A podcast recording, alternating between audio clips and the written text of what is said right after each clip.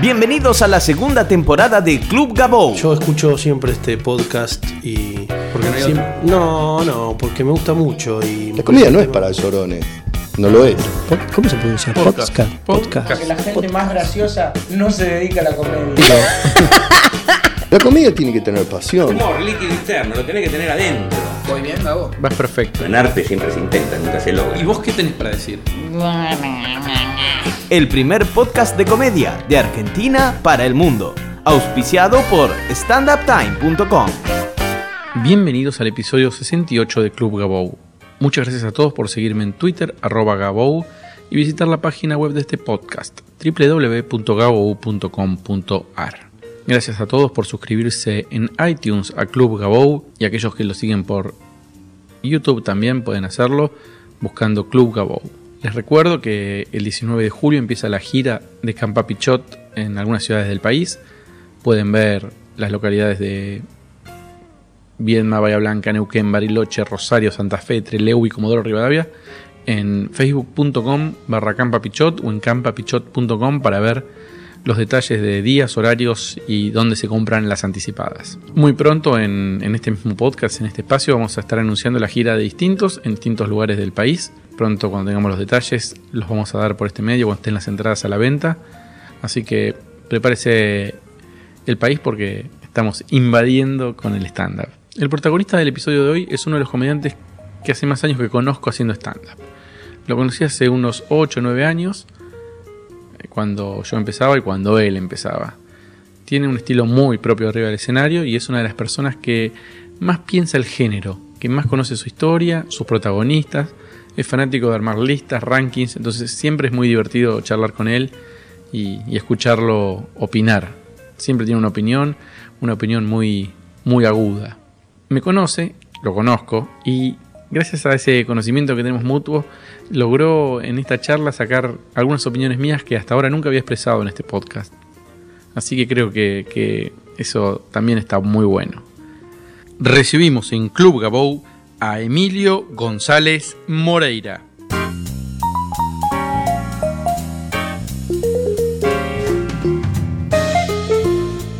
¿Por dónde empezaste? ¿Cómo fue que llegaste al stand-up? Eh, hice un curso con Diego Weinstein a fines de 2006, Ujú. porque bueno, había rebotado en el curso de, de locución y ya había tenido una experiencia en, te- en teatro cómico con Eduardo Calvo, pero bueno, buscando en Google sistema del humor, variantes de la técnica del humor, surge la explicación del curso, de- el enunciado del curso de Diego Weinstein. Entonces ahí llegué sin saber bien qué era el estándar propiamente dicho, había escuchado, sabía la existencia de Seinfeld, pero no que había un desarrollo o que empezaba a haber un desarrollo en Argentina, ¿no? Entonces ahí hicimos el cursito todo el 2006 y tengo que reconocer también que hice el curso de Dan Truckman en el Bululú. Yo hice dos cursos en simultáneo. ¿Y? Y son distintos. Lo que pasa que no es que no aporta nada el curso de Truckman tampoco. Eh, el lugar de, de poder eh, tener las clases ahí, el- mucho más el, el trabajo del ridículo, de repente un poco más físico el trabajo de Truckman y bueno, todo el resto es de Weinstein. Y, y de Dan, tengo entendido que no da más clases, no lo vi más. No sé en qué relación quedó con, con Alfonso, bueno, entonces no, no utilizó más las, las estructuras del Bululú, eh, y después daba en un lugar en Palermo, pero bueno, toda esta explosión de tantos estandaperos que ya son más renombrados, se han ido comiendo un poco la gente, Te- puede ser que dé clase, pero que no esté ahora muy publicitada la cuestión. Bueno, vamos a hablar con un tema, vamos a empezar a hablar de un tema polémico, así ya lo sacamos Vamos del medio, porque si no, eh, no, no, no se puede sostener el podcast, porque la gente me va a decir, pero ¿cómo? Eh, no hablaste del tema más importante. No sé si es el más importante. Es un tema muy importante. Es un tema importante. Es un tema muy importante. Ajá. Vos haces un material, una rutina de Pablo Francisco, que es un comediante chileno que vive en Estados Unidos. Sí. ¿Y por qué? Porque esa decisión de... En el stand-up se valora mucho que cada uno escriba su material. Sí. Y de hecho es la forma en que se hace stand-up. Eh, o por lo menos es la forma en la que se enseña y se estimula para que se haga. Sí. Es la forma en la que todo el mundo que hace stand-up está de acuerdo que es la forma correcta. Eso, eso sería otra cuestión a, a A ver, discutir. te escucho. Eh, vamos a ver cómo surgió la cuestión. Estaba haciendo ese curso de Weinstein y Diego Weinstein se da cuenta que eso me puede gustar y me, presta el- me da el video completo de- del show de, de Francisco.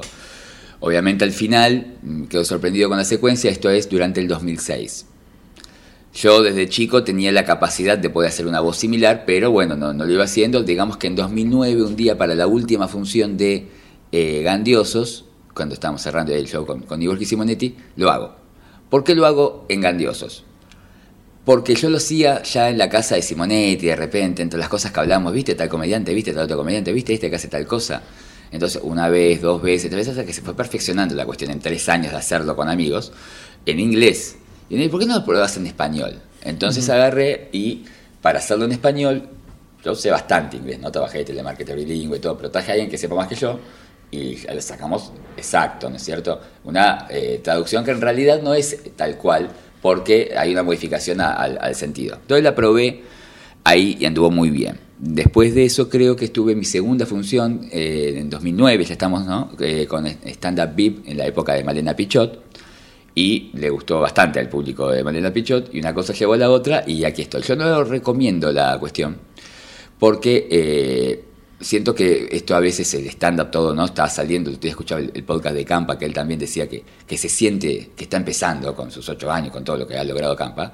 Eh, yo creo que todos estamos en esa misma situación. Entonces, todo el stand-up es inicial. ¿eh? Y la sensación que da es que estamos todos en un curso de canto, cada uno con las cancioncitas que, que inventó, y al final viene este y canta Start Me Up, ¿no? Entonces, obviamente que tiene otro, otro, y, y obviamente que luego se torna en algo adictivo, porque esta conciencia que tenemos es una conciencia nuestra, de un mundo interno. O sea, Pablo Francisco, quien es un comediante de renombre en Estados Unidos como stand-up, eh, como stand-upero en este caso, no tiene una trascendencia internacional como puede tener un stand-upero de altísimo nivel que llega a ser cine, como Jim Carrey o, o Steve Martin.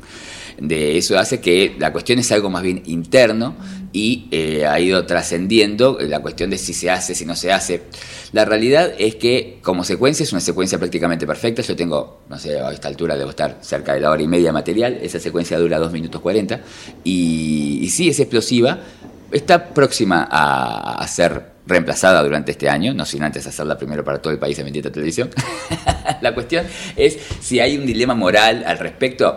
El dilema moral eh, pasa por una cuestión de que realmente uno está haciendo algo que eh, es superior y es difícil después tratar de, de volver a hacerlo. Si es de otro u uno, acá en todo caso está, o sea, no es robo si te están viendo todos a ese nivel, digo yo. Está eh, inclusive aclarado en el enunciado, todos lo saben. Es que yo no puedo, yo no, está, eh, no, empiezo- no- no está aclarado. Sí, Está- señor. es- Yo voy Pues si yo fui al circo, con unos amigos, con Pablo y con Francisco. Yo no cuando decís- no empezó, decís- digo, aclarado es decir, el material que voy a hacer a partir de este momento yo no me lo hacía, es un show. Entonces, como en un show, yo lo hacía así. Hasta que Nora Schiavoni me dijo, Emilio, no lo hagas más. O sea, vos no puedes parar el show y explicarle a la gente que hay un comediante que a vos te gusta mucho No. la secuencia y que vos ahora querés compartirla con ellos. Y que... Yo la tiro, el que es muy culto, se entera. Yo voy Y con unos amigos como- con Pablo y con Francisco. Yo escribo un Entonces, libro te de, dejo- de mi No, amigo Jor- eh, no, es Borges. un guiño, yo vengo del cómic. es un guiño. Si vos agarras y sacás un pedacito, no un libro, Sí. un pedacito Tenés de la que tenés que ponés, citar. ponés Jorge Luis abajo. ¿sí? No, no, Jorge Luis no, Jorge Luis Borges, Es un Aleph. show, eso es lo que digo. Yo está siendo citado. Si yo tengo que parar toda la rítmica del show. De todas formas, eh, la intención mía es buscar un reemplazo, sobre todo a la hora de, de- de la película en sí. Pero No si tenés una hora y media, si tenés una hora y media, Sí. no te- tenés necesidad. Yo te voy a dar mi opinión, ¿querés? O- Sí, no, no, yo conozco su opinión y yo creo que te ha restado en tu carrera más de lo que te sumó hacer ese material. Yo creo que eso es en la interna del stand-up. O sea, eso puede de repente ser. Yo te digo porque obviamente que tengo la respuesta de todo. A la gente que más le molesta es a vos y a Federico Simonetti. No, quizás somos los que A nos animamos a decírtelo. veces, No, no. bueno. No creo que pase porque se anima a decírmelo. Hay muchas cosas. O sea, yo no quiero ponerme referencial tampoco. Pero hay muchos chistes dando vueltas en el stand-up. Entonces yo creo que ha ido mutando y está bien que el stand-up tenga una identidad, pero no olvidemos que es simplemente una forma de denominación anglosajona de lo que acá nosotros conocemos como monólogo humorístico y que esto nos permite, y la gran diferencia particular es el estudio, el desarrollo de las clases en sí, que a través del stand-up seguramente vendrá el futuro Maradona del humor, de un curso de stand-up saldrá, pero que quizás también tiene algún chiste en una rutina. O sea, por ejemplo, cuando a veces si a mí me discuten si Juan Josalce hace o no hace stand-up, yo trabajo con él en Risa, ahí en el paseo. Eh, Juan Josalce no hace stand-up. Ahora, nadie me pregunta si Juan Josalce es cómico. Juan José no es cómico, es recontracómico. Ese es el punto. Antes, cuando la gente quería ser cómico, no había un cursito que vos sacás de una página de internet porque viste un pasillo lleno de caritas de tontas haciendo stand-up. No, la pero- gente rejuntaba sus chistes, la gente preparaba sus personajes, la gente armaba su rutina, golpeaba la puerta de un bar y hacía el show. Y algunos vienen de Bahía Blanca como Juan Josalce o como Radagast o tantos otros que ahora no se me vienen a la cabeza, pero que son la forma antigua. Entonces, ¿qué pasa? Esa gente es como si antes de repente no hubiese escuelas de boxeo y el que llegaba era porque venía golpeando toda la gente en la calle, entonces alguien le dijo metete en el ring. O sea, gente que era cómica de verdad, que apareció en un, en un coso, que no es lo que ocurre con todos los casos de los alumnos de stand-up. Tan- Tan- los Tangalanga también es comediante para mí. Tangalanga es una de las formas de comedia. Claro. Me parece. Hay muchas. Por eso. Hay muchísimas. Es una de las formas de comedia como. eh, El cuentachiste es otra. eh, cuenta chistes es y son otra. todos comediantes. Son todos cómicos. Sí, o comediantes. sí. Eh, Viste que están las, las diferencias. ¿Cuál es la diferencia entre el cómico y el comediante? El cómico, eh, supuestamente, o sea, porque a veces yo he escuchado las dos diferentes, y a veces creo que no lo sabe nadie, porque habría que ir un poquito al diccionario también, ¿no? El cómico es el que busca permanentemente el hecho puntual. El comediante cuenta las cosas en forma graciosa, cualquier cosa. El cómico busca, eh, che, viste esto, está eh, pendiente atrás de tal, que se, que se cae, o que chiste, eh, fuerza, y quiere que, por cuestiones llama la atención. Billy Crystal una vez definió, el cómico es en que en la noche de graduación, cuando te tiran el gorrito cuadrado, lo, lo negro, Sí. se agarra y se pone en bolas y está todo y empieza a tirarle ketchup a la gente y agarra y le da un beso a la directora y se pone en bolas y se carga y... Ese es el cómico. El comediante es el que está atrás del, del lugar y lo convenció para que haga ese cómico eso.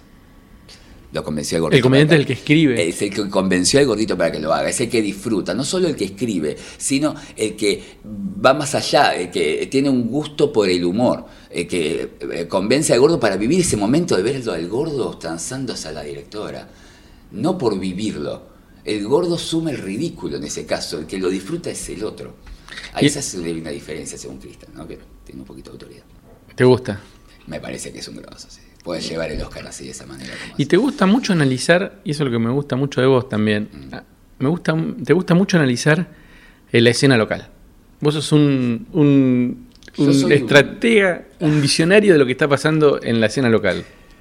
Yo soy un nerd en algunas, entre otras de mis características. Entonces uno agarra y si sabes, no sé, los super amigos, sabes que está Superman, Batman, la Mujer Maravilla, está Flash, Linterna Verde. Pero esos no son los superhéroes que son de la Marvel, tienes el Hombre Araña, el Capitán América y el Increíble Hulk, son distintos. Entonces, partiendo de esa base, yo también sé de fútbol, de boxeo. Cuando llego acá, sobre todo éramos tan poquitos al principio, que era muy lindo para mí para comparar, porque teníamos 30, 40, cada uno divididos en cinco grupos que van en su terminada sala, que se conocen entre sí con sus propios monólogos, que son como su superpoder, con su propia característica, y todo eso ha ido evolucionando. Y a mí me encanta ver cómo va todo eso, porque muchas veces, entre todas, lo, lo lindo de esto es tirar moneda, ¿no? Y así pronosticar, y cuando se fueron dando muchas las cosas que yo pre- predije, me encanta. A ver, por ejemplo, vamos con tu mayor predicción. Y yo sabía que en un momento iba a surgir algo del estilo de, de lo que ocurrió con, con Bendita, que no ha terminado de ser lo que para mí en un momento amagó a que podía llegar a ser lamentablemente. Este, ha, perdido un poco de prestigio, si se quiere, pero en su momento lo vi. eh, creo que eh, imaginé shows grandes como lo, lo de Ciudad Emergente, imaginé el desarrollo de, cuestiones en particular, sabía lo que iba a pasar con Malena, eh, imaginaba lo que está pasando con Mellera, eh, veía el trabajo que puede hacer un Simonetti también en cuanto al desarrollo y creo que más allá de que bueno yo no soy el ejemplo, o sea, no hagan en casa lo que escuchan en el podcast, yo no soy el ejemplo de trabajo número uno, eh, claro, pero la verdad es que también encuentro una, una evolución por lo menos un poco más lenta año a año y de- del género en sí. Una vez se hablaba si el género estaba no instalado y ya eso por lo menos no se discute, me parece, a esta altura. ¿Y eso es un poco qué? mérito de todos. ¿Cuáles son? A ver, vamos a, vamos a. O sea, lo del pasado ya medio contaste. ¿Cuáles fueron tus predicciones? En la actualidad, quiero que me digas los tres mejores shows de stand-up que hay que ver en la ciudad de Buenos Aires. Bueno, mm, me parece a mí que Distintos es uno de, los mejores shows. Yo no sé, porque justo estamos acá y ¿viste? Ah, yo siempre defiendo mucho a, lo que hace Malena, porque a veces la gente, después me gustaría hablar un poco de eso también más adelante, pero la verdad es que la gente tiende a, criticar mucho sin saber. Pero no, no me gusta, ¿y la viste? No, pero no me gusta, vi el videíto. Me parece que lo, lo que hace Malena es exigente en cuanto a Campa también, obviamente, ¿no? Ellos no tienen que hacer 15, sino tienen que hacer 45. Cuando vos haces 45, que yo también hago, ¿qué pasa? Y haces 30 que sabés y 15 dejás saber que cambiar un poco, porque si no se hace denso. Entonces vos tenés 15 nuevos para cambiar todas las fines de semana, o cada dos funciones, o cada tres funciones. Pero no vas a hacer 25 funciones con los mismos 45, porque en un momento empieza a, volverte loco, que no ocurre con 15. Entonces, eh, ese tipo de presiones también seguramente lo que, lo que pase por el show de Canchero, que tiene que ver con eso. Quizás no es que Malena Ginsburg es mejor que Fernanda Metilio, que Nancy Guy, pero está más exigida a cuanto que ella tiene que hacer 40.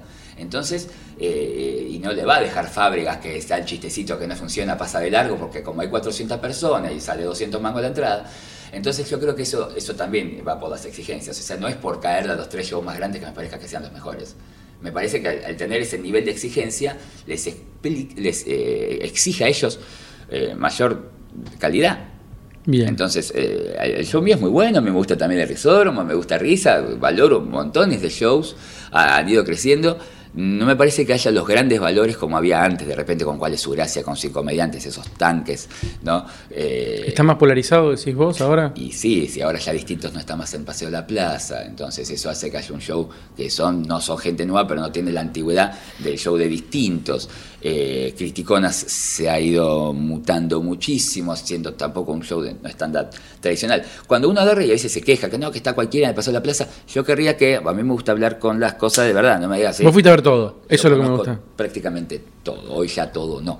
Yo era un gran estadista cuando éramos 30, ya con 1200 mi cabecita dejó de tener noción de quiénes son todos. Y te puedo hablar de los primeros 50, 60, 80.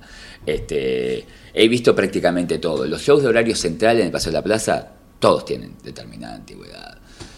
Quizás uno puede decir, a ver, un show de, de nueva mea culpa, uno piensa, está en, en horario central, o sea, viernes a las 30 para mí es horario central, en, en terraza, pero esos pibes laburan. Eso tiene, tiene esas características de, de grupo cohesivo, como señales de humor, ¿viste? Como en su momento puede haber sido están listos, o la gente de stand al pedo hasta que se separaron, pero viste que eran grupos fuertes que se separan y después los individuos tampoco han tenido gran desarrollo, que eso es lo que no le ocurre a señales. Y veo que sí me da culpa vio esas características, son un bloque. Emilio, cinco comediantes Mm. que, que la mayoría de la gente no vio. Cinco comediantes que hay que ver, que van a pegar en el futuro, que si laburan van a pegar en el futuro. En el futuro, bueno, pasa que los buenos, buenos, buenos se destacan enseguida. O sea, uno recuerda de 2010 para acá. ¿Por qué digo de 2010? Porque para mí es 2010 la explosión grande de cursos, obviamente los responsables más grandes, señales de humor y bifi, eh, en cantidad me estoy refiriendo, no cantidad demográfica. Eh, y uno piensa en Lauriente, piensa en un Nacho Arana, pero ya tampoco se los puede poner como pibe nuevo. Lauriente acaba de hacer un show para 400 personas y en el Picaíli 300 personas. Entonces ya tampoco es un pibe nuevo. Eh, no he visto todavía, ahora estoy próximo a ver los, los filtros de Ciudad Emergente ahí con, con Víctor Wolf y ahí voy a estar un poquito más al tanto, que mucha gente repite del año pasado también. Eh, no he visto todavía así alguien nuevo que pueda superar lo que vienen haciendo los viejos. No que, no, no, no que puedan superar. Ajá. No, por ahí pueden superar en 10 años. Claro, da con tiempo. Pero cinco tipos que yo no vi. Conmigo, mira, fíjate, Que vos tal, lo hayas tal- visto vos. No, no, yo muchos de los nuevos no los vi. No sé, a mí Tal- me gustó tal- mucho, se va, se va a poner contento. Pero hay un pibito que se llama Tommy, Tommy Uberman, creo que anda bien, de la misma línea de lo que es eh, Guido Lax, creo que es amigo de Guido Lax. Son, son guachos, tienen 17 años. Hay que matarlos de chicos, yo digo, que no vayan aprendiendo tanto porque en 10 años más van a tener muchísimo humor. Entonces va a ser un garrón. Pero la verdad es que, que no, no, no se me vienen ahora. Mucha gente, vos me decís cinco que no se han visto. No es, la, la- mucha gente no vio a La Pastora, por ejemplo. Para mí La Pastora hoy por hoy es uno de los más grandes presentadores que hay de stand-up. ¿Por qué? Porque no, el presentador no hace lo mismo. O sea, es como en un equipo alguien ataja y eh, el que ataja juega con las manos al fútbol que es con los pies. Entonces La Pastora, que hace un show distinto como hacía Reinhold, distinto también en cómico stand-up, o el propio eh, Diego Scott, si se quieren, de a uno, eh, que está bien la figura del presentador de la otra cosa, para mí es uno de los mejores. Yo creo que hay mucha gente que no ha visto a, a, a Juan Josalce también, porque como viene de otro palo, entonces a veces uno escucha cosas. Yo digo, una de la gente con la que tiene cercana. Hay gente que tiene mayor eh, reconocimiento hoy por hoy. De todas formas, lo que yo a veces me cuento con la gente nueva y eso así, es que no han visto tanto y para mí estaba, era, estaba prohibido no ir a ver. O sea, yo hice el curso ponerle con Fernando Crisi y era todos los fines de semana cuando veíamos la clase siguiente que fuiste a ver. Entonces yo a veces veo que no han visto. No, no Entonces, ven. ¿cómo sabes en qué posición estás vos si no fuiste a verlo a Celsi? No puedes no ver a Celsi. Para mí está prohibido. Yo, bueno, yo ahora estoy dando el curso y la gente no quiere venir porque ellos dicen que soy un poco exigente. y- pero yo lo- les grito, o sea, ¿me entendés? ¿Cómo no van a ir a ver a Celsi? O sea, tienen que ir y ver, porque yo la primera vez que vi, yo lo vi a Ernick, pero yo bajé 3, 4 escalones al toque, ya no era tan cómico después de verlo a Ernick. O sea, me puso en mi lugar al toque. Yo uno, viste, va diciendo, no, voy a hacer el cursito, entonces empezás a ver, a ver qué hay tal. Y cuando lo vi a Ernick dije, pero no, y el propio Max Goldenberg también, estaban avanzados, estaban adelantados, porque no es lo mismo tener 10 funciones que 100, y tampoco es lo mismo tener 1000. Entonces, a veces se mezcla todo. Y esto como tiene tanto del juego del ego, porque la actividad es individual y te llena de energía por algo que decís vos, es casi como con los tenistas, que no pueden juntar cinco gatos locos para jugar la Copa Davis porque se pelean. Entonces pasa eso acá y la gente hace una, dos, tres funciones y te mareás. Entonces, eh, yo creo que ha- habría que. Tiene que ir a ver a Martín Pugliese también, me parece como uno de los más eh, prolijos a la hora de trabajar. Y después, bueno, ¿no? Lo clásico. A mí me gusta Juan Barraza, me parece que Ini encontró otra cosa para hacer, y son compañeros míos desde el inicio, ¿no? Pero es así, no, no lo dice por, por, por quedar bien. Por algo están hace tanto tiempo también. Esto es obviamente que es recontrapedante lo que voy a decir y un poco sectorial si se quiere, ¿no? Pero no es lo mismo las primeras camadas, cuando veníamos de la nada, uno no sé, lo ves a Vinchu Rivera y vos no le preguntás por qué empezó a hacer stand-up al hombre, ¿me entendés? Entonces, eh, o, o a Bifi, eh, o hasta, hasta, hasta Nibor, que eran un poquitito más esenciales en cuanto a la, a- a la apariencia, me parece que no, no es lo mismo la- cómo se empezó a mezclar la cuestión terapéutica. O sea, A ver, ¿cómo a es 10 eso? años, vos venís caminando por el pasillo del Paseo de la Plaza. Sí. Hoy aproximadamente tenemos 12 carteles, algunos muy bien realizados, otros no tanto. ¿sí? No, no son más, ¿eh? Más, dije 12 Son porque creo que son cuatro o seis por sala. De las tres, cuatro salas. una barbaridad. Entonces, es lógico que cualquier persona, che, ¿cuánto stand-up? Qué bárbaro, con gente común. Y ya empieza a ser, porque, o sea, no sé si ven, está en la, novela esta que labura Campa, que labura Breitman, que está Araceli González, creo que Mauricio de Ayuba se casa stand-up, y cada vez estamos más presentes, está buenísimo todo eso, pero también se está haciendo más cotidiano, que nos va a servir y nos puede restar también, a punto tal de que la gente diga esto es para cualquiera y ya está, y es lo mismo 8 que 80. Eh, entonces, ese cúmulo que hoy todo el mundo se tiene fe. O sea, capaz decís algo cómico en un taxi y el tachero te manda un curso de stand-up. Que está bueno porque tiene que haber laburo y todo bárbaro. Pero no es tan así esto, ¿eh? Esto no es que usted pegue un cachetazo y usted es boxeador. Entonces, eh, me parece a mí que las primeras camadas, uno se contaba a Juan Barraza. Juan, ¿dónde estudiaste? En ningún lado. Pues Juan habla poco. Eh, con nadie. Bien. Usted, que vos agarraste y escribiste tus propias rutinas humorísticas, hiciste una premisa, la remataste, pusiste 30, 40 corridas que tengan una- un hilo y después las contás en forma, cla- en forma cómica, sí. Otra vez repito que no repita en su casa lo que escuchan en el podcast. No es tan fácil. No es un ejemplo ni Juan Barraza, ni Federico Simonetti, ni Malena Pichot. No es, o o Andresini. No son ejemplos. No es que uno no hace el curso y ta. Eso para la gente que se la banca mucho. Usted, señor en casa, haga el curso. Si no, no va a ser tan fácil. Entonces, eh, esas primeras camadas venían medio así. Hoy ya no viene alguien que no haya hecho curso y que esté en condiciones. Y estaba en condiciones el primer día. Entonces, eh, Simonetti también, ojo, no vienen de la nada. Ini tiene mucho teatro, Juan Barraza tiene mucho teatro, Malena Pichot se vio todos los programas que existen de Sony y tiene mucha, eh, mucho gusto por todo lo que tiene que ver con el humor. Eso es instrucción también. Y Simonetti trabajaba en radio haciendo humor. O sea que nadie viene de la nada, es todo mentira, todos hacen algo. El curso ordena, ¿sí? Pero eh, también confunde, porque no es todo tan así. Aparte que cada vez los cursos de cuatro meses. ¿No es cierto? La cuestión terapéutica totalmente mezclada. Entonces, las ¿Qué es la cuestión terapéutica? Esto de- Usted está mal con usted mismo, le molestan sus granos, le molestan sus dientes, está muy gordito, venga a hacer un show de stand-up, cuéntale a su familia, lo aplauden, le pagan capaz también, y se ríen de usted y usted se siente mejor con usted mismo. Eso dura dos, tres, cuatro funciones. Cuando dejan de venir los amigos y ya entonces tu chiste de gordo no está tan bueno, eh, esto puede ser realmente contraproducente y te puedes ir llorando a tu casa también si te va mal. Porque yo siempre digo, una función buena, a las dos horas te olvidaste, una función mala, estás tres semanas para volver. Entonces, Tanto. y yo cuando me va muy mal, a mí no, no. O sea, me quedo pensando en la que me fue mal todavía. Después me fue bien de vuelta, pero me quedo pensando en la que fue mal. Por eso es que a veces está también este miedo del cambio de material. Por eso es que cuesta tanto, a- o sea, es tan típico, porque uno, lo que estamos hablando acá, los estandaperos de menos de 10 años de antigüedad, sobre los tiempos de los materiales y cuándo caduca un material y qué uno que hacer, de vuelta, todo. Y lo veo uno el monólogo ahí, el video, el Luis C.K., diciendo que 15 años después se encuentra con Carne para que Carne le dice o lo aviva de que la, la gracia es ir cambiando permanentemente. Eh, entonces pasa en todos lados. Entonces pasa con el estándar. Pasa que cuando uno llega a una rutina, yo siempre digo, el primer monólogo se escupe, el tema es el segundo. Claro. Todos tienen para escribir 15 minutos de comedia. Yo la pongo a mi mamá, mi mamá pasa que tartamudea, pero si no tartamudease, bueno, si no tartamudease haría bien el monólogo. Entonces, eh, mi hermano ni hablar. Entonces, ese, ese es el punto. El tema es cuando vos ya trascendés, bancar una hora de show, ¿no? ¿Cómo es eso que dijiste antes que la gente critica sin saber? La gente critica sin saber. Que, que desarrolle.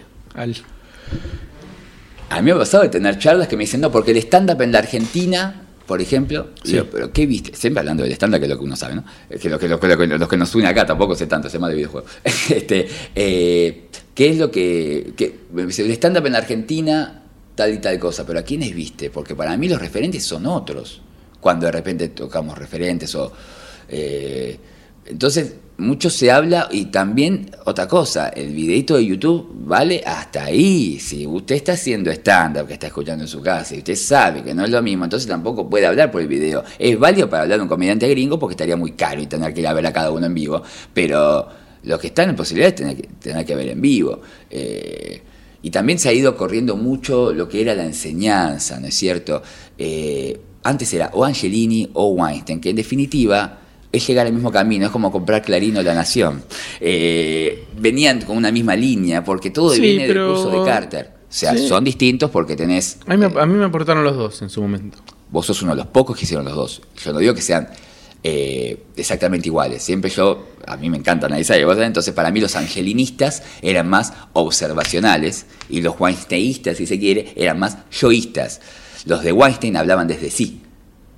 Yo tengo este problemita porque soy así, y de Angelini observaba. Eh, y estaba también la escuela del Farabute, que con otro librito, ¿sí? Eh, Emilio Tamer, Desarrollaban un tema. eso es un tema, un tema, un monólogo totalmente eh, específico, o sea, 15 minutos un mismo tema, y ponemos cara para contar el monólogo también, ¿eh? Y si podemos, bailamos y pónganse un saco, y, y la verdad es que yo era detractor en su momento eso, y yo tengo que reconocerle, tanto al señor Tame como a toda la, camada del Farabute, que eso también sirve. Y que estamos haciendo un show, y que es parte de un todo. No es que hay que poner carita cómica, pero acompañalo también lo que estás diciendo con una expresión al- para, para ayudar al texto. Eh, y eso no sé si se trabajaba tanto en los otros cursos que eran más de desarrollo de guion. Bueno, todo eso igual se perdió, ya ahora no es nada. Ahora es agarrar, venir, contar algo cómico, que acá lo jornamos entre todos, y después lo contás, total vas a estar dos o tres veces y después viene otro. Porque la verdad debe ser muy duro también para la gente que arranca, porque cada vez es más, uno ve el grupito ese, yo soy otra persona que hace stand-up, que no sé si es representativo total, pero por lo menos tiene una métrica, no está en 1200 y pico. Y yo cuando voy al paseo, que hace varios años que siempre voy yo al paseo, y uno saluda siempre a la misma gente en el paseo también, entonces todos deben ver como que hasta ahí se llega. Pero sacalo, hace un show mejor que esa gente. Entonces, por eso digo yo que las primeras camadas eran más fuertes. Yo no veo muchos mejores a, no sé, Sebastián Rubio, por decir, tiro en el aire, ¿no? Gordo Cris. Gordo Cris está todo el día pensando en, en hacer chistes. Es un gordo totalmente dedicado a hacer chistes todo el día. Entonces, bueno, eh, obviamente que después cuando ve va a elegir lo mejor que tiene y, y, y- y va, lo mejor. Entonces, ahí es donde me parece que, se fue tergiversando un poco la cuestión. Igual tiene que haber buenos docentes. Yo creo que Sanjiao hoy tiene que ser muy buen docente también. Porque lamentablemente esto tiene resultado. Entonces, eh, se puede saber, sí. Y uno me pregunta, y bueno, fulanito de tal, así, si hay una, una escuela de stand-up. ¿Y cuántos están de la escuela de stand-up? Nadie, ah, bueno, está. ¿Y te parece que hay mucha envidia entre los comediantes? Es natural, sí, sí, sí. sí. Es natural, hay que, Es hay- natural, hay que convivir con tratar eso. de convivir con eso. eh, hay que tratar de pacificar un poco. Me parece que... Eso siempre lo haces vos, el primer día. ¿Pacificar? Sí. ¿Vos sentís que yo trato de Sí. pacificar?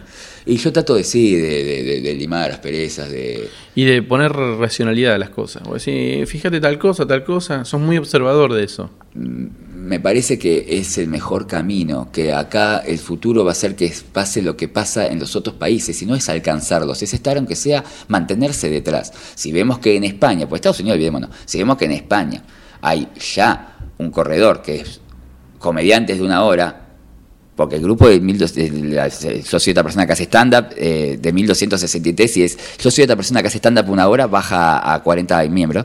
Este, entonces, claro, ahí cambia muchísimo, ¿no? Entonces, esas, ojalá de acá un año y pico, dos años y pico sean 100, esos 100 que den vueltas por todo un corredor que por las provincias, porque tenemos un país muy grande que tiene 23 capitales provinciales importantes, que seguramente tiene datos que ya vas conociendo vos seguramente con todo lo que venís desarrollando. Y hoy son algunos pocos los que pueden hacer eso. Y para que esté armado el corredor tiene que crecer y no nos podemos llevar mal. No, tampoco digo que estemos todos a los besos, pero tiene, a veces hay, hay malicia. Yo no tengo miedo a citar y no me hago cargo. A mí Germán Batallán me dio la primera posibilidad grande de, de hacer stand-up en el Paseo de la Plaza después de que yo discutí con Pilar Orellana, que fue la verdadera que me dio la primera posibilidad. Y yo nunca suscribo lo que él hace con, con Celsi, por ejemplo.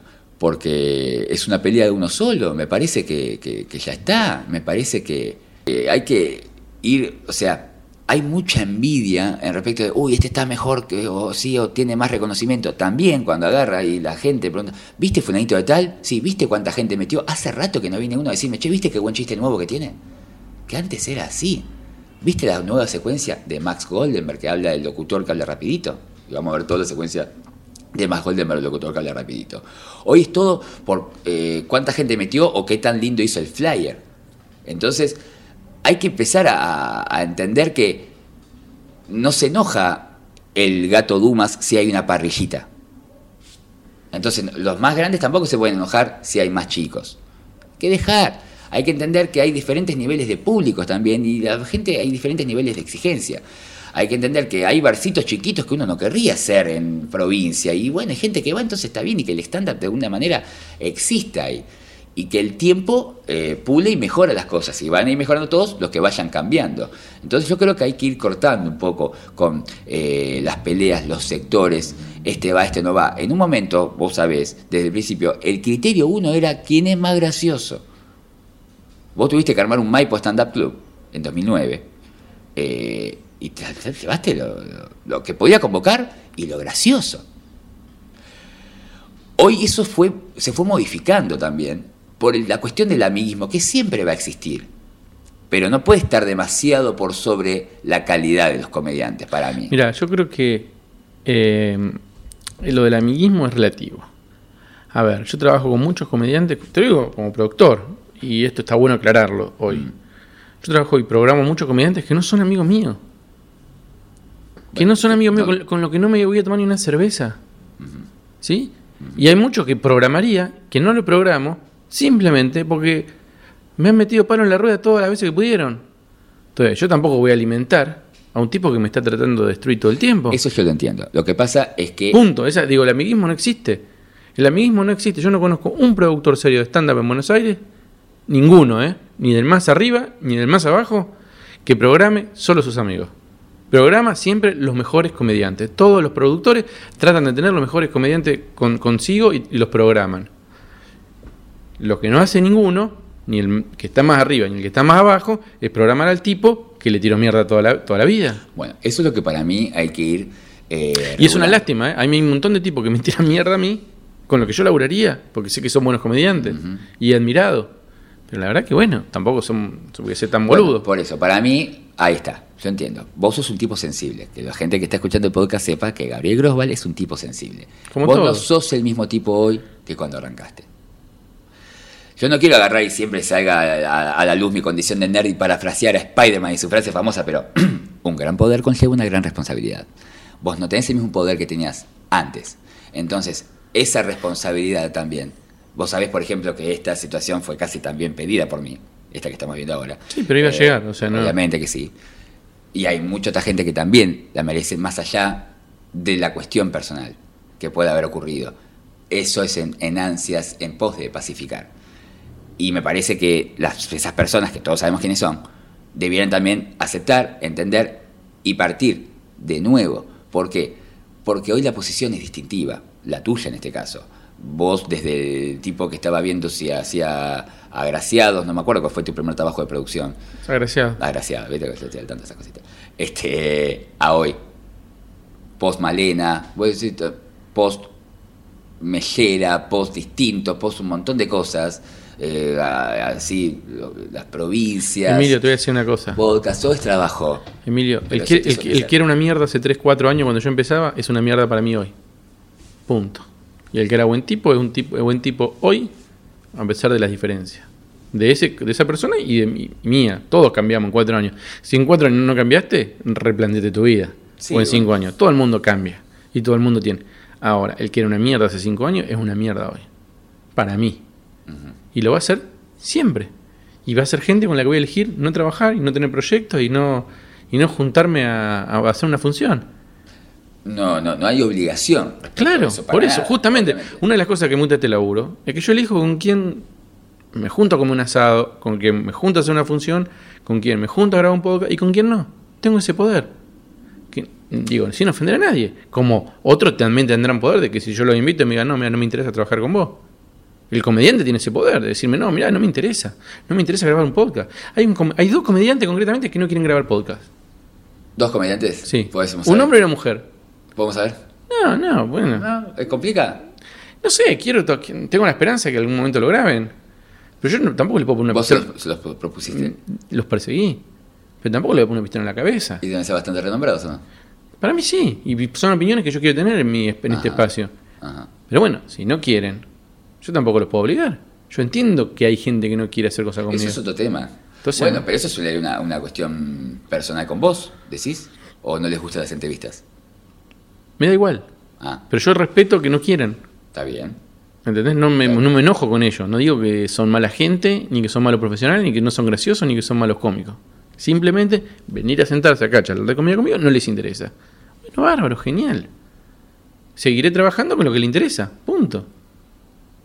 Sí, bueno, eso está, es un, caso individual, pero quizás hay gente que sí le interese y hoy no esté por ese tipo de cuestiones que tienen que ver, y a veces quizás para ese momento haya que hacer un, un espacio, una mini tregua, si se quiere. De ahí a generar trabajo y compartir cosas, porque se comparten cosas con el trabajo, es distinto. Entonces, eso es lo que veo yo. Por ejemplo, yo no tengo problemas en citar, no sé si, por ejemplo, para mí, ¿no? Eh, Gustavo Berger debiera hacer el podcast. Ya lo hizo. Está grabado. Está- Bien. ya salió antes que el tuyo, así Bien, que quede tranquilo. bien. Ah, ¿ya salió de Berger? No, pero cuando salga Ah, este, yo ya no va a salir el sabía. de Vejer. Bueno, ¿tiro otro? ¿Sí? Bueno, voy a tirarlos todos juntos. Sí. Para mí, Nicolás Bifi, Vinchu Rivera, Daniel Liborgi, Mariano Potel, eh, ¿por qué no también habría que hablar con Juan Josalce? Inclusive la pastora, he visto un montón de gente. Eh, se me está olvidando gente ahora más. Hay muchos que también eh, merecen por una cuestión de antigüedad y cada uno ocupa lugar. Uno, por ejemplo, puede hablar con Vinchu de qué significa estar tanto tiempo haciendo el mismo material.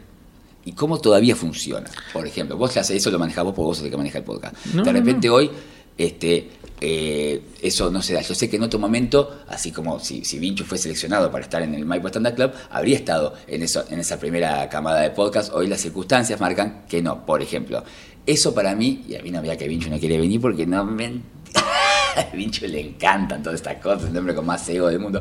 A lo que voy es que, a lo que voy es que si alguna vez tuvieron movimientos así desafortunados, porque yo también inclusive vuelvo a lo de Batallán, para mí es desafortunado.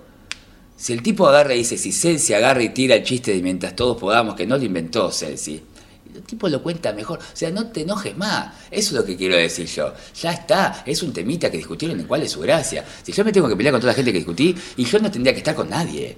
Mira, yo Emilio. tenía problema con todos. Me parece muy buena tu, tu, tu- tu opinión. Ajá. Y te invito a vos a que hagas tu propio podcast y los invites. No, porque yo no tengo el poder que tiene usted. Y yo, no, tengo quiero agarrar Esto y una- hacer los es- podcasts. Esta, esta, eh, eh, eh, gabou.com.ar y estos Sí. podcasts es algo que hago yo acá en mi casa. Después corto los Lo sé. audios, lo hago, lo subo eh, artesanal, ¿Te que solito. eso te hace poderoso? Vos te pensás, yo me voy a poner a cortar audio, poner acá No, bueno. solito. No Bueno, quiero, que- yo no que sé. lo haga otra persona. Por eso. Yo invito, me encanta- toca A vos. Me encantaría que haya otros podcasts para Eso es lo escuchar. que digo. Vos también tenés que hacerte cargo de la que te está tocando a vos. Vos sos Gabou ya a esta altura. ¿Entendés? Entonces, los demás también, o sea, eh, Berger es el rubio peronista de repente, ¿viste? Entonces eh, van, van ubicando. Y Bifi, que todos tenemos cosas para decir de Bifi, porque no, porque, eh, es un gordo desfachatado que uno no le puede nunca preguntar por qué empezó a hacer comedia, porque es lógico por qué empezó a hacer comedia. Obviamente que a veces es hiriente, que ha- habla, que se pelean, que se enoja, que mucha gente le criticaba la forma de dar las clases, que eso es como para sentarse con él. Yo doy fe que el gordo sabe lo que está hablando. Lo que pasa es que después están las clases, yo doy fe que el gordo sabe lo que está hablando y doy recontra fe que es gracioso, eso no hace falta que lo diga yo. Entonces, ese tipo de cosas, sobre todo para la gente de abajo. Entonces, para mí eso, yo, a mí me gustaría que ya no, no, no, no haya ese tipo. Yo a vos te he visto hablando con Batallán bien. Se podía, está bien, estoy hablando hace como seis años atrás, pero en un momento se podía. Yo no tengo ningún problema, ¿eh? Con No, nadie. El problema lo tiene él. Con todo lo que nombraste, yo no tengo problema con ninguno. Bueno, hombre, eso es porque se menos, menos ni Working, ni Working, ¿me entendés? Entonces, este, eso es lo que digo. Un Mariano Laveña, también hay mucha gente, por, por decir. A lo que voy es que el problema lo ven los demás también. Y me parece que hoy también están cambiando. Porque si Bifi se enojaba, y se va a enojar Bifi que tiene su propio espacio y que le da éxito y que logra mantenerse fuera de lo que significa el paso a la plaza, que siempre tenemos esa fantasía, ¿no? Eh, eh, catastrófica de que si mañana explota el paso a la plaza ni más stand-up. Eso a Bifi no le ocurriría porque Yo lo que creo, Emilio, es que uno tiene que ser responsable de lo que dice. ¿Sí? Si vos dijiste algo de una persona, simplemente me parece muy bien, todo el mundo tiene libertad de opinión y libertad de expresión. Eso que vos digas, eso que vos hagas, tiene consecuencias. Nada más hacerse responsable. Si no, yo puedo llegar a salir a decir cualquier cosa de cualquiera y después eh, enojarme cuando no me convocan o cuando no me llaman o cuando no quieren trabajar conmigo. Entonces, yo lo que digo es, hay muchos chicos que son nuevos, que están empezando en esto, tienen que saber que lo que digan hoy o lo que opinen hoy les va a traer consecuencias, buenas o malas, buenas o malas. Digo, eh, todo, todo acto y toda cosa que uno dice genera consecuencias, genera reacciones en el otro, genera, digo, yo también sé que con mis actos genero en el otro. Digamos, si yo trato mal a una persona o trato bien, yo sé que esto en el futuro va a generar una reacción. Eh, nada, es ser conscientes de eso, nada más. Si no es cualquier cosa, yo salgo, bardeo a cualquiera y mañana me enojo si no me convocan. Y bueno, Bueno, eso es lo que yo veo. Yo digo que de la gente de arriba no deberíamos bardearnos más. Yo No sé si que gente de- no sé si hay gente de arriba. de arriba. Pifi Pichot, para vos estás empezando, está recontra arriba. está bien, Vos, pero, estás- vos empezando un curso de stand-up, Pichot, pero no tenés ni forma, bien, no tenés Pi- ni forma ni de verla ni en el camarín. pero Pichot, ¿cómo Entonces, que no? ¿por qué se pelean entre perdón, ellos? Pichot viaja en subte a la radio, es totalmente accesible, casi todo el mundo tiene su mail, va a haber shows de, de pibes que están empezando eh, y le gustan comediantes que no que ¿Cómo haces empezaron para ayer. hacer un show punto. con ella? Si vos estás empezando. A eso me refiero. ¿Cómo, cómo se parece un show con A ella? actuar con ella, ¿cómo hace? ¿Y por qué- Imposible. ¿Y por qué vas a actuar con ella? Ah, ¿viste? ¿Y por qué? Eso es lo que te quiero decir. Entonces vos estás- la ves de afuera. Y a Bifi también lo ves de afuera. Entonces, ¿por qué ver que se pelean entre ellos? Cuando va- hubo, hubo chat que se mataron. Yo la verdad lo que quería, le escribí a los dos. Bórrenlo, saquen eso. Es problema de ellos. Pero no lo hagan público. Ahí está. Eso es lo que digo yo. Es la decisión de ellos esa. Bueno, listo, ya Digo, está, por eso, ten- tenemos- Me parece que a partir de ahora, porque hubo un proceso Es que no va a haber partida. profesionalismo. Primero, yo no estoy de acuerdo que haya arriba y abajo. Digo, yo, Gabo, yo trabajo con pibes que empezaron ayer, con pibes que empezaron anteayer y con pibes que hace y 10 los años que que están. empezaron ayer los pones en la sala Picadilly para ver si lo llenan. Es que no lo llenan. Ah, bueno, entonces. si no llenas de arriba y caber, abajo. no vas a llevar al Picadilly. Entonces ahí arriba y abajo. Pero ¿qué es arriba y abajo? ¿Cuántas entradas vendés? ¿Y sí? No, porque hoy vendés 100 y mañana vendés 2. No, y no, la, la pero semana que viene de vendés tomarse, 800. agarrar de la mano y de un abrazo somos todos iguales. Pero tenemos métricas, ¿eh? ¿Vos querés que yo te haga el, el organigrama? Te lo hago. A ver.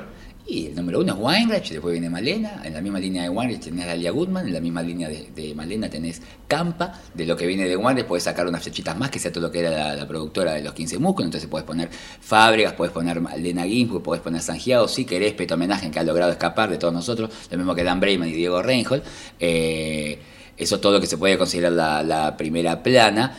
Uno puede agarrar también, meter ahí a Martín Pugliese. Uno dice hoy también hay gente que se ha incorporado como Sebastián De Caro, pero yo no los tomo como de, venidos de estándar tradicional. Sebastián De Caro ya era chiquito y ya estaba en televisión. Entonces no es lo mismo, me parece, no, no es un incorporado de estándar. Weinreich sí, Weinreich hizo el curso en 2004 todavía, arrancó de abajo. Weinreich ha repartido volantes Sebastián Weinreich alguna vez en su vida. Eh, entonces, me parece que en esa línea uno puede incorporar a Martín Pugliese, luego viene, luego, ¿no? A ver, Sport, la que estoy haciendo es cantidad de corte de entradas vendidas, ¿sí? Eh, risas por minuto es, es, es distinto el organigrama. Eh, Ahora vamos a decir. Después lo vemos en la risa por minuto. Eh, me parece que Guillermo Celsi, hoy en la misma línea, con lo que puede ser Barraza, Mejera, Andresini, ¿por qué no también Simonetti, Fernanda Metilli con la, con la cosa en, en televisión, lo mismo que Nancy Gay. Tipos como eh, unipersonal, como el caso de Picotto. También, obviamente, ¿dónde ponemos a Berger en esto? ¿Dónde ponemos a Bifi en esto? ¿Dónde entra un José Luis Alfonso? Entonces, no es lo mismo recién arrancar que armar todo lo y los, los lugares que ocupa cada gente. Porque lo que hace Alfonso, lo puede hacer Alfonso. Y si usted se metió en el lugar de Alfonso, jódase, porque hay un cartel en la puerta que dice, entre y hágase resentido como yo. Con Alfonso muy jovencito, cuando ya no está tan jovencito. Entonces, eh, me parece que cada uno ocupa una función. Y está bien que vayamos entendiendo, así como de vuelta, citando a los super amigos, Superman hace de Superman, la Mujer Maravilla hace la Mujer Maravilla y nadie se enoja con que Batman no tiene poderes. Y todos son, héroes igual. Entonces, eso es lo que hay que para mí eh, pacificar a ese nivel. Los lugares, la gente, los respetos también. A veces yo, por ejemplo, veo que Alfonso agarra y escribe algo en el grupo ese porque escribe mucho, porque tiene tiempo, bueno, y listo. Y hay veces que es odioso. Y yo leo las cosas y este hombre hay que matarlo porque no puede ser tan facho. Está bien, pero no puede venir Juan de los Palotes a decirle, usted cállese porque usted está grande. Para mí, a mí me dan ganas de matarlo. Yo sacaría del grupo Juan de los Palotes. No actúa más a ningún lado. Como vos decís que tiene consecuencia lo que uno hace y dice. Respeto para con Alfonso, hermano. Entonces, uno se pone en la línea de respeto hasta donde, hasta donde vos podés. Si dan, si dan lugar o no. Viste, a veces arman muchas cosas, pero ahora ya no dan ganas de participar. Por eso, a la gente también que escribe permanentemente, ahí usted sabe que usted sabe que usted tiene ocho funciones y escribe todo el día ahí. Eso hace que no te escriba después la opinión de Juan Barraza, la opinión de Fernando Salgeado, la opinión de, eh, de, de un Mellera, o todos tienen, todos llegan los mensajitos estúpidos del grupito. Disculpen. Risa- Ah, risa por minuto. minuto. Ey, el que más hace reír eh, es Celsi. Em, cuando el, el viejo material de Celsi, eh, porque Celsi está en otra instancia, Celsi está en la construcción de un segundo unipersonal, que son muy pocos los que están en esa instancia superadora, que son Martín Rocco, en la instancia que yo te haré por entrar en un tiempo. Eh, entonces ahí todo se puede variar, pero me parece que Celsi, lo que hace Juan José Salce también lo tiene que ver. Yo sé Bueno, que no es estándar tradicional. Vamos, risa por segundo, no tenemos que ir porque Ah, ya estamos, ¿hizo estamos, muy largo? sí, Uy, estamos, disculpe, disculpe. estamos repasados de tiempo. Bueno, Pero eh, se puso muy jugoso, entonces. Bueno, gracias. Este, Celsi, Salce, que son parecidos también los apellidos. Me parece que Martín Pugliese lleva muy bien eh, también la, la rítmica, Juan Barraza. Y así en, en- en- en cantidad, los que tengan mayor cantidad de one-liners, que no es lo que a mí más me gusta.